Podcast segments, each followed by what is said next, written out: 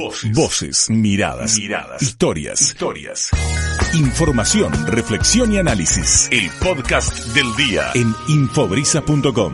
No vamos a cometer el atropello de eh, incorporarlo a esa discusión a nuestro invitado que ya llegó, que está aquí en, en, los estudios de la radio. Tenemos el enorme gusto de charlar esta mañana con Víctor Laplace. Buen día, Víctor. Hola, buen día, ¿cómo están? Un gusto, un gusto para mí. El gusto es nuestro. Eh, estábamos hablando fuera del aire sobre esta, esta temporada que, digamos, está casi. Perdón, Fabri, ¿puedo, ¿puedo tomar una. Lo que quieras. El señor Víctor Aplace es muy reconocido, aparte de su trayectoria como actor, por interpretar al general Perón. Sí, señor. ¿El señor haría un cover de Perón? Hablando de la, de la disputa que tuvimos recién al aire de si el indio. Porque recién, ¿sabes qué decíamos, Víctor? Pusimos un tema de los fundamentalistas del aire acondicionado en el que Solari sale a través de una proyección de streaming. Entonces Fabricio dice que eso es un cover es una un versión, ángel para tu soledad. No, cover y versión no es lo mismo. Es una versión actual de. Ah, van a seguir discutiendo con no, no, pero digo, Víctor, a vos, te fuera. ¿Vos serías un cover de Perón, por no, ejemplo? No, yo, yo, yo, no hago llamadas porque ya, ya los tengo cansados. Vos ya sos Perón, que viste. yo soy Perón, sí.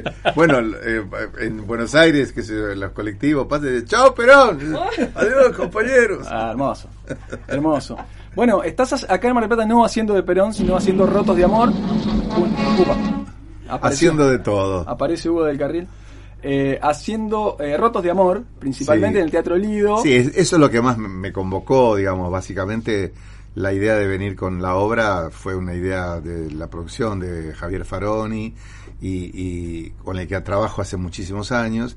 Después me fui encontrando con gente que hace mucho que no veía, como Pablo Pérez Iglesias, que a su vez tenía el Teatro Güemes acá, y que después se avivó, dejó el teatro y tenía, estuvo tenía, me dice Víctor, basta ya de basta de esto. Basta de esto. Y tenía la, ¿cómo se llama la conductora esta? Creo que era chilena o no sé qué, que estuvo 10 años este, trabajando con ella. Pilar Sordo. ¿Eh? No. Sí. No, no, no. ¿Pilar Sordo? Pilar, Pilar Sordo. Ah. Con Pilar Sordo estuvo, entonces te decía, Víctor, tengo una, una, una mesa, una silla eh, y un vaso de agua, y ella habla. Y ya se acabaron todos los temas de los de los las megaproducciones. Claro, es que cambió mucho, cambió mucho todo, ¿no? Bueno, sobre eso te, te quería preguntar, porque eh, vos sos parte de una generación de actores que vivió una época de la industria de la cultura en la Argentina sí. muy importante. Sí. De hecho, bueno, ustedes motorizaron eso, el teatro, el cine, la televisión, un momento de, de mucha ficción en la televisión. Ahora, mm. todo ese sistema cultural cambió, digamos, ¿no? Los consumos cambió. de las personas cambiaron. ¿Cómo te sentís con eso? Y mira, yo, yo creo que nosotros no vamos a sobrevivir ni por uh, los románticos que hemos sido, ni por este, ni por los solidarios que hayamos podido ser, sino por la capacidad justamente de adaptarnos al nuevo entorno. Y el nuevo, el nuevo entorno cambió, creo yo, que para quedarse por un tiempo. Pero a su vez siento que no hemos aprendido mucho de, de los pensadores, de los escritores, de la gente que se ha roto el tujes para, para, para tener una sociedad mejor. Eh, y, y, y, nos seguimos peleando entre nosotros, eh, no como si fuéramos hermanos, sino como, fueras, como si fuéramos enemigos, ¿no? Y ahí, ahí hay que eh, tomar el toro por las astas y ver para dónde quiere ir uno. Yo veo todavía mucha división entre argentinos, ¿viste? Y yo, yo soy antigrieta total. Perón sería antigrieta hoy. Bueno, eso es algo ¿no? que... Porque que, vos estás desarrollando incluso en un producto, unimos los dos temas, ¿no? Hay, hay, un producto tuyo lanzado en 2021, hace muy poquito tiempo atrás. Sí, sí, sí, con Luis Esquenone, Voz Imagen del Sur, que es un, compañerazo que me apoyó y, y, me dijo vamos a hacerlo, vamos a hacerlo, y me luqué por cuarta o quinta vez de Perón y lo hicimos en el CCK y muy bien, con muy buena respuesta, no sé, 500 mil seguidores. Yo no soy muy malo para las redes. No, no, Hablamos de Perón Responde, que es un, un, un, programa, una serie de 21 episodios, creo que tiene, sí.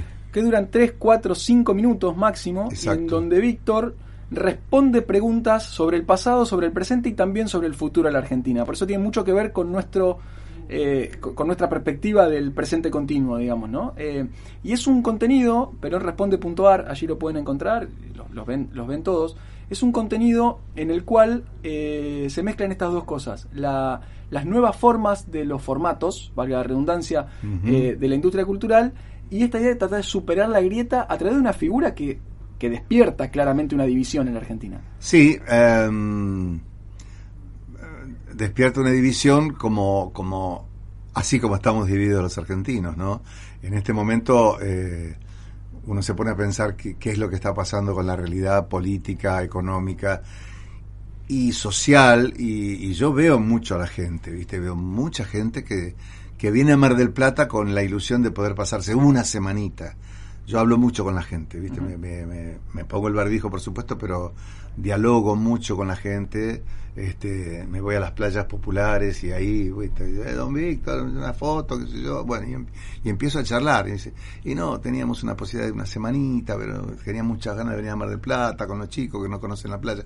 Hay cantidad de niños que no conocen la playa, pero cantidad increíble. Y en ese sentido también se engancha con, con otras cosas que voy haciendo sobre la marcha, que me van llamando y, y me van interesando, que es este un, tema que tiene que ver con la cantidad de niños carenciados en la alimentación que hay, ¿no? Y ahí aparece Pancitas Llenas, que es un, a ver, es un señor se llama Julio González que, que se ha puesto para eso y, que trabaja con una organización muy importante y, que tiene que ver con alimentar a los niños carenciados, ¿no?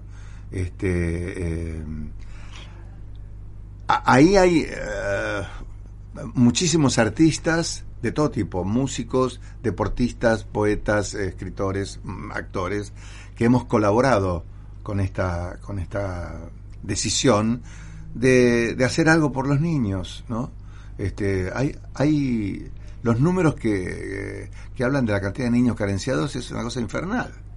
Es una cosa infernal. Entonces, bueno, estamos ahí trabajando, viendo, qué sé yo. yo apoyo hasta donde puedo. Y ahí también es importante, hay muchísimas madres, esas madres, esas señoras que, que son como pesos pesados en el buen sentido, que trabajan eh, en las organizaciones barriales, eh, en el Gran Buenos Aires y en, en, muchos lugares del país, y que, y que trabajan para eso, para, para darles a los chicos una comida para que tengan, para que se vayan a dormir con la panza llena, no con la panza vacía. Qué increíble eh, que estás contando que estás involucrado en esto. Sí. Eh, digo, en un nivel tan eh, tan primario de necesidad. Quiero decir, el, actor alimenta el alma, alimenta la fantasía.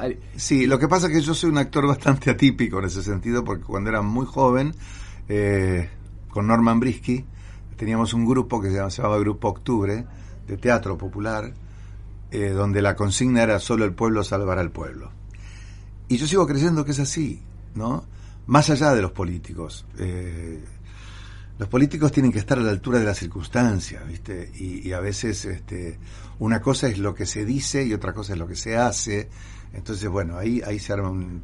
Pero bueno, nada, eh, desde muy pibe estaba yo en los barrios haciendo teatro en las villas, cuando todavía se podía entrar a las villas digamos, ¿no? Vos podías entrar y estar y, y, hablar con la gente y que la gente te contara los problemas que había en el barrio.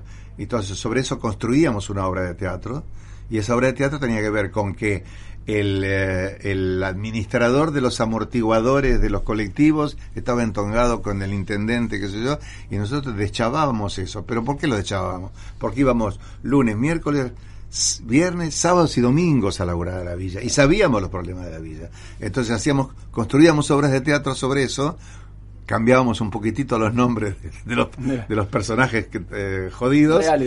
sí, jodidos. y, y a partir de ahí decía, bueno, ¿qué hacemos? Hacemos una obra de teatro. Y la gente estaba ahí y se amontonaba porque ya éramos personas que teníamos cierto nivel de popularidad. Y eso creo que es para lo que más ayuda porque yo creo que ser popular también es un es, otro tema que después podemos charlar, digamos, pero cuando uno lo, lo pone al rol en un lugar social y puede hacer algo por la gente, yo me voy a dormir un poco más tranquilo. No duermo tranquilo igual, pero digo, eh, quiero decir, eh, activo, ¿viste? Activo en diferentes espacios. Eh, y hago el teatro que me gusta y trabajo con compañeros que, que amo, porque la verdad que eh, Osvaldo Lapor, eh, Rolly Serrano y Antonio Grimao son tres compañerazos de toda la vida, sobre todo con Antonio Grimao. Con Antonio Grimao empezamos juntos la profesión. Cuando se hacía buena televisión. Ahora también veo en el televisor del hotel, veo, no tengo Netflix ni nada de eso, porque podría intentar, yo en casa sí tengo en Buenos Aires, pero digo, veo veo esas películas turcas, árabes, pero ¿por qué? Con toda la producción que podemos tener acá, con la cantidad de talentos que hay. Y hay muchos escritores y que están ahí esperando. Y hay muchos actores que también están esperando.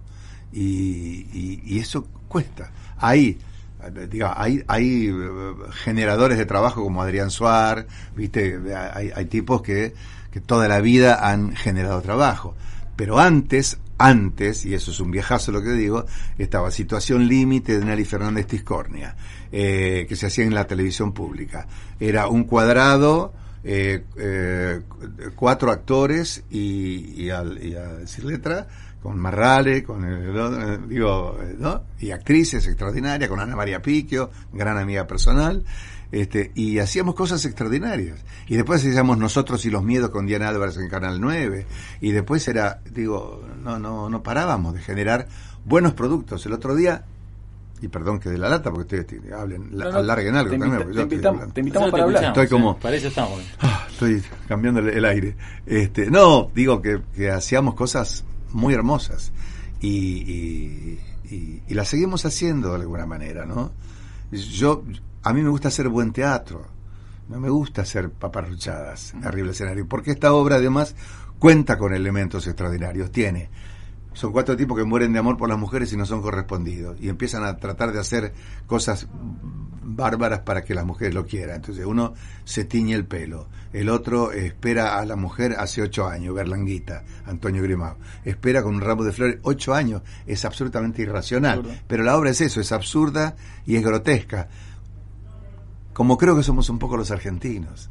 Somos grotescos y absurdos. Víctor, eh, y también somos surrealistas. Sí, totalmente. Y trabajadores. Eh, sí, nos salva un poco eso, ¿no? Sí, absolutamente. Sí, sí. sí, Qué aburrida sería la vida si todo fuese, no sé, tenemos un vaso con una botella acá, decir, la forma del vaso es esta, la botella es eso, sin poder imaginar, ¿no? Sí. Eh, la imaginación creo que también nos salva. Sí, de la imaginación al poder, decía. Bueno, hablando de eso, recién decías que Perón hubiese sido antigrieta, ¿no? Sí. ¿Por qué? Eh, porque, mm, porque digamos, en, su, en su primer gobierno, este, yo lo veo cuando voy a Chapadmalal, digo, todavía están las construcciones de Chapadmalal, y, hace no mucho tiempo estábamos filmando una película ahí en Chapadmalal, hace dos años atrás, antes de la pandemia, con Huguito Arana, Betiana Blum, y venían los contingentes de niños a ver por primera vez el mar. Eso sigue pasando y eso tiene que ver con la provincia de Buenos Aires, que chicos que no vieron nunca el mar. Yo lo vi al mar de cuando era pibe acá en Mar del Plata, y por eso amo Mar del Plata, porque veníamos con mi viejo, mi vieja, eh, mis hermanos, este, y veníamos por la Avenida Colón y veníamos, me acuerdo que veníamos subiendo, subiendo, subiendo, subiendo, subiendo a la Avenida Colón y de golpe desembacábamos en el mar y veíamos el mar y todavía hoy, grandulón, huevón, veo eso, porque estoy en la Avenida Colón parando, y veo y digo, ah, la inmensidad, la tranquilidad, en fin. Eh, me gusta mucho el deporte también, me gusta mucho el yoga, hago... Yo, yo, yo siempre he tenido como herramientas, hace muchísimos años, tuve un profesor de yoga muy genial, muy genial, que me pasó la posta, ¿no? Y este, y, y entonces medito, soy, no soy Saibaba, ¿eh? atención. Digo, está claro, Soy, soy meditador de, de 30 minutos a la mañana, eh, cerrar los ojos, cruzar las piernas y decir Soham. Soham quiere decir yo soy, como una confirmación, una reconfirmación de lo que uno es, ¿no? Eh, nada, después de eso eh, me hago una hora de yoga en la colchoneta, en el hotel, me traje mi, mi, colchoneta de yoga y después desayuno y después empieza el día como ahora acá, qué sé yo. Y, Arranca de otra manera, sin duda. Y sin duda arranco con otra energía. Juego al tenis todavía un poco, este, nado mucho todos los días en el mar. Eso me, me volvió loco esta temporada porque yo eh, creo que también hasta, bueno, el cambio climático llevó a que la temperatura del agua esté diferente. Mm. El otro día había hablado con un pibe, con un surfista, porque también me gusta hablar con la gente joven, ¿no? Quiero que se sepa. No hablo solamente con, con, mi, con mi generación, hablo con los jóvenes. Y, este, y era extraordinario porque me decía que el agua estaba, cuando se metían, metían, metían, en una temperatura de 23 grados. Y es muy agradable. Muy agradable. Eh, eh, ahora, es muy agradable pero porque el cambio climático lo llevó a eso, ¿eh? Ojo que, no, no, sabemos. No, agradable, no, porque en Corrientes está incendiado. ¿Viste? Entonces vos decís, pará, ¿cómo es la joda esta? y ahí eh, también me doy cuenta que hay algo que tiene que ver con la necesidad de mucha gente de acaparar, ¿viste? De, de, de, de llenarse de... Y, y, y, en vez de ser solidario con la gente, lo que ves es eh, nada. Eh, acaparan, acaparan, se llevan la guita a los paraísos fiscales y, siguen construyendo edificios y cosas.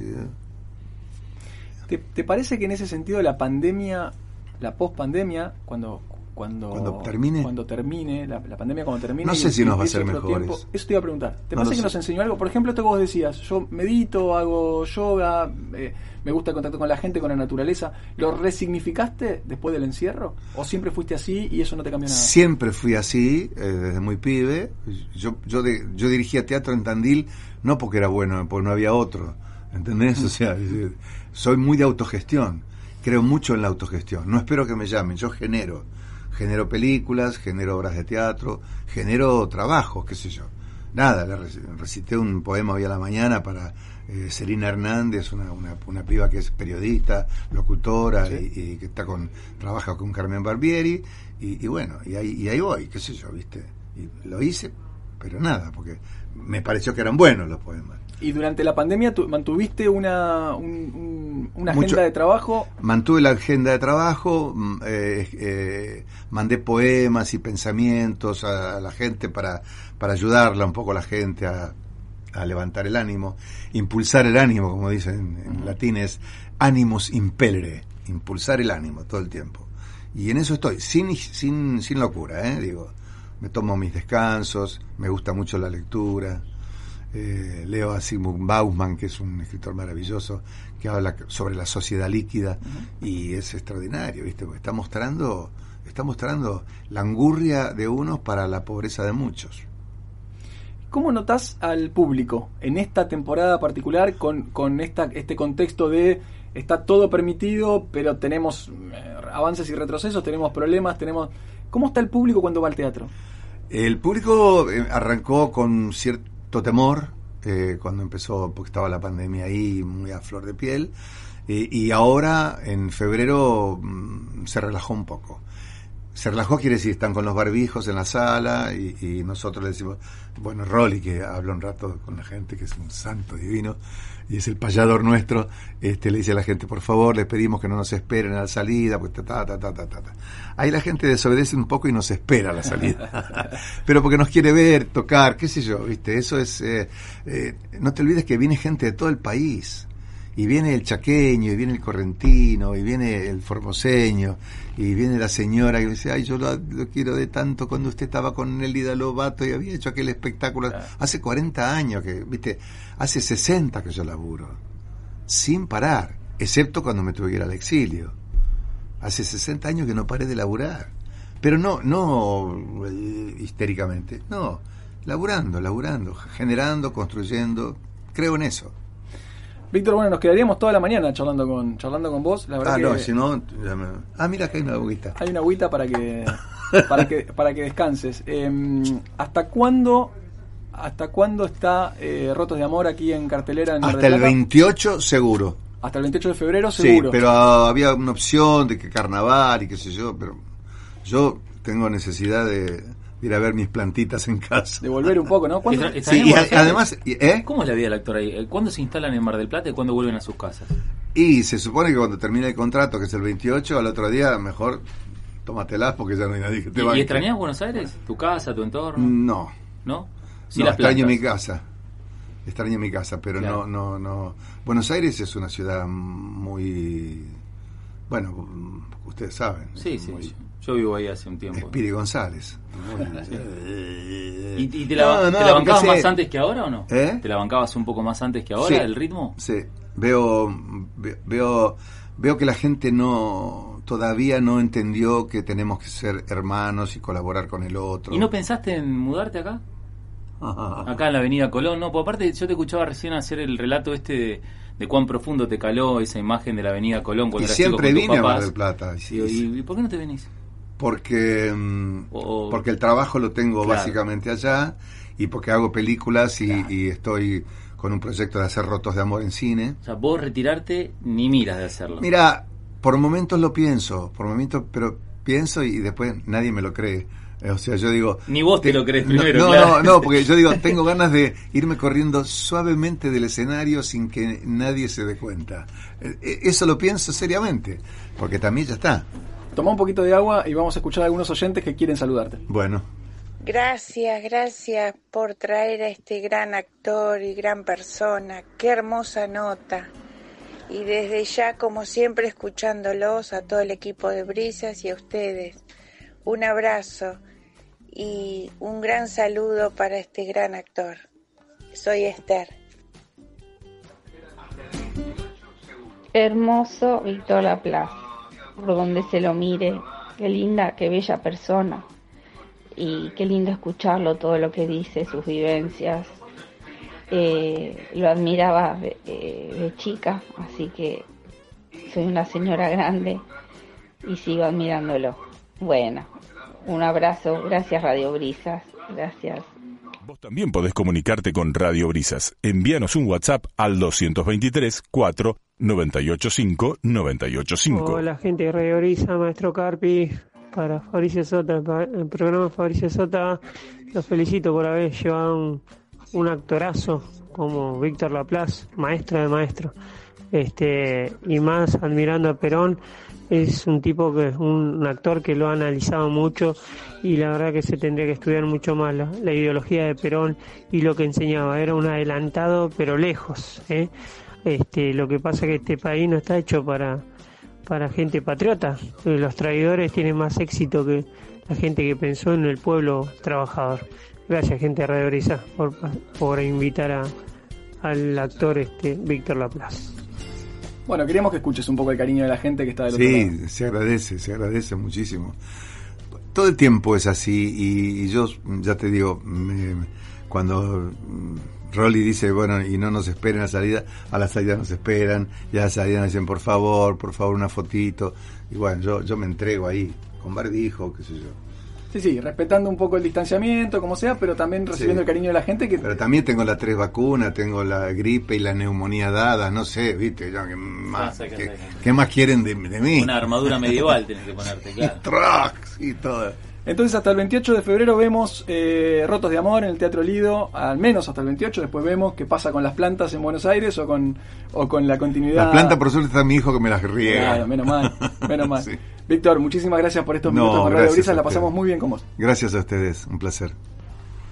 Qué gusto escuchar a Víctor Laplace, lo fui a ver en Rotos de Amor, me pareció bellísima la obra, los cuatro, unos genios hermosos, y escuchar a este hombre tan equilibrado, tan humano, da un gusto bárbaro. Eh, gracias por el hermoso reportaje. Habla Rosa. ¿Qué tal? Te habla Leo acá de Peralta Ramos Oeste. Qué bueno que hayan traído un actor como Víctor. Se habré visto la vida de Perón, la película de Perón. Se, la he mostrado a mis hijos para que la vean. Qué película, qué actorazo, eh. felicitaciones. Muy buen actor.